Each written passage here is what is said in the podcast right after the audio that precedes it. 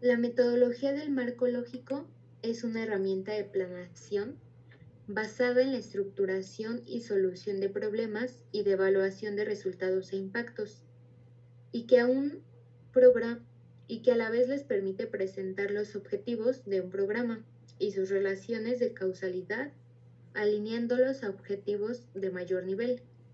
De esta manera, la metodología del marco lógico comunica con un lenguaje común entre, las, entre los distintos involucrados y cómo se pretende alcanzar quiénes son las responsabilidades de lograr los resultados del programa y en qué tiempo. También le da seguimiento a las decisiones de asignación y reasignación del presupuesto.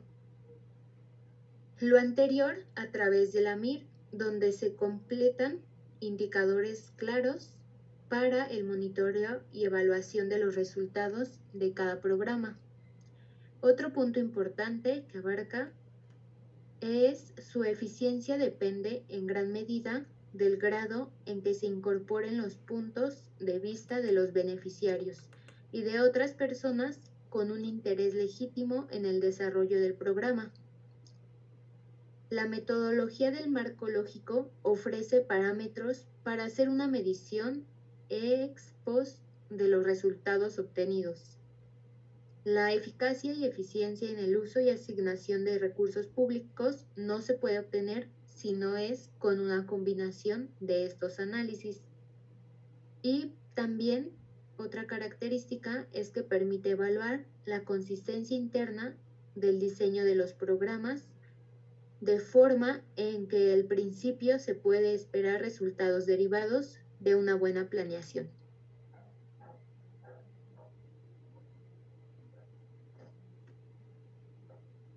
Muchas gracias, Ruby. Y pues también aquí podremos eh, mencionar lo que son estas fases. Unas fases que son para un diseño de la matriz de indicadores de los resultados. Esto puede considerarse por seis puntos. Una que es la definición del problema, que establece la necesidad de satisfacer el problema principal y la amenaza a superar, así como establecer una población objetivo y un análisis en definición para partir de un diagnóstico en una problemática identificada eso lo podemos ver en, la definición de este problema. Nos vamos a un segundo punto que podría ser un análisis del problema, que sería analizar su origen, su comportamiento y las consecuencias que estos pueden traer. Así como qué es lo que causa y cuáles son sus efectos. Ahora, dentro de estos puntos, el tercero es cómo una, tenemos la definición del objetivo. Buscar lo que son todas las situaciones a futuro y lograr solventar las necesidades identificar los problemas en un análisis de este mismo y los problemas enunciados como en situaciones negativas que se conviertan en condiciones positivas a futuro. Y en el cuarto sería una sección de, de alternativas, una selección de alternativas que consistiría en el analizar y valorar cuidadosamente todas las opciones y las acciones más efectivas para lograr los objetivos planteados. Como podríamos decir que qué medios se pueden alcanzar para generar una intervención gubernamental o cuáles serían estos bienes y servicios en los que se puede intervenir este, gubernamentalmente para alcanzar ciertos tipos de objetivos y el marco normativo que se debe aplicar para una ejecución a una alternativa seleccionada. Y como quinto punto podemos este, mencionar la definición de estructura analítica del programa. En este caso seguiría un programa de definición en indicadores estratégicos y de gestión que puedan permitir los resultados generados por acciones gubernamentales. Y como último punto, podríamos decir que la construcción de la matriz de indicadores se puede basar en que se establezcan con claridad objetivos y resultados específicos, que se definan los indicadores estratégicos y de gestión que permitan conocer eh, las acciones gubernamentales con ello generados por sus éxitos o fracasos, generar indicadores para medir sus resultados, definir los medios que permitan verificar estos mismos y cuáles son los indicadores que puedan medir el logro de todos los objetivos. De aquí podemos basarnos a lo que es la matriz de indicadores para los resultados, que este es el producto principal derivado de las aplicaciones, en este caso para ver los niveles de objetivos de programas en columnas establecidas, digamos, eh, generado para la matriz. Podremos ver los resúmenes narrativos, indicadores, en medios de verificación, supuestos, su fin, su propósito, sus componentes y actividades.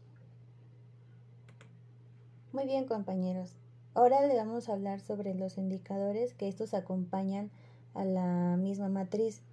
Por ejemplo, primero tenemos que estos indicadores pues es una herramienta de planeación que identifica en forma resumida los objetivos de tal programa. A su vez incorpora los indicadores de resultados y de gestión que miden dichos objetivos y pues nos van a especificar los medios para obtener y verificar la información de los indicadores e incluye también los riesgos y contingencias que pueden afectar al desempeño del programa. Estos indicadores nos deben de, bueno, deben de diseñarse de tal forma que pues permitan que los valores puedan ser medidos cada cierto tiempo. También evalúa el comportamiento y pues será posible definir así los cursos de acción que deberían seguirse, es decir, que nos da un parámetro para saber si vamos bien o no y también para saber qué decisiones o acciones son las que siguen. Después también tenemos que pues tienen unas ciertas características que deben de cumplir que serán necesarias para poderse implementar. Como primer punto tenemos que deben de ser objetivos, lo cual quiere decir que debe ser independiente del juicio de quien lo mide o utiliza. Por ejemplo, eh, utilizar como indicador del logro de un objetivo y el valor promedio de un puntaje asignado por los miembros de un equipo del programa no sería para nada objetivo. En el segundo punto tenemos que debe de ser medible también objetivamente. Esto quiere decir que tampoco debe influir en la medición del indicador el modo de pensar y los sentimientos de quien hace la medición. Aquí no deben de haber interferencias personales, simplemente tiene que basarse en lo que se está midiendo. En el tercero tenemos la relevancia. El indicador deberá reflejar una dimensión importante del logro del objetivo y pues de nada sirve un buen indicador si lo que mide pues no es importante o no es relevante respecto al mismo objetivo. El cuarto sería el aporte marginal. Esta característica está relacionada con la anterior porque establece que en el caso de que exista más de un indicador para el desempeño en determinado nivel de objetivo, pues el indicador debe prever la información adicional importante en comparación con los otros indicadores. Eh, siguiente sería ser pertinente. Esta característica requiere que el indicador pues mida efectivamente lo que se quiere medir. Por ejemplo, un indicador pues definido como un incremento porcentual anual en el nivel medio de ingreso de la comunidad beneficiada por el programa no sería pertinente ya que el incremento de los ingresos podría deberse también a factores externos al programa. El penúltimo sería Economía. La información necesaria para generar el indicador debe estar disponible a un costo razonable, es decir, que no sobrepase el costo que éste pueda ser accesible. Y el último es monitoreable. Este indicador debe poder sujetarse a una verificación independiente.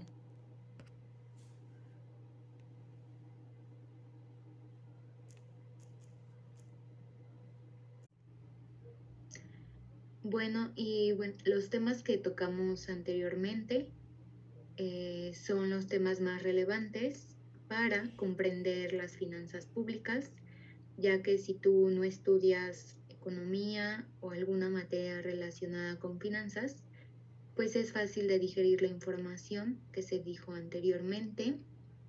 Y bueno, lo más importante es saber el manejo de las finanzas en México. Eso sería todo de nuestra parte. Gracias por escuchar este podcast.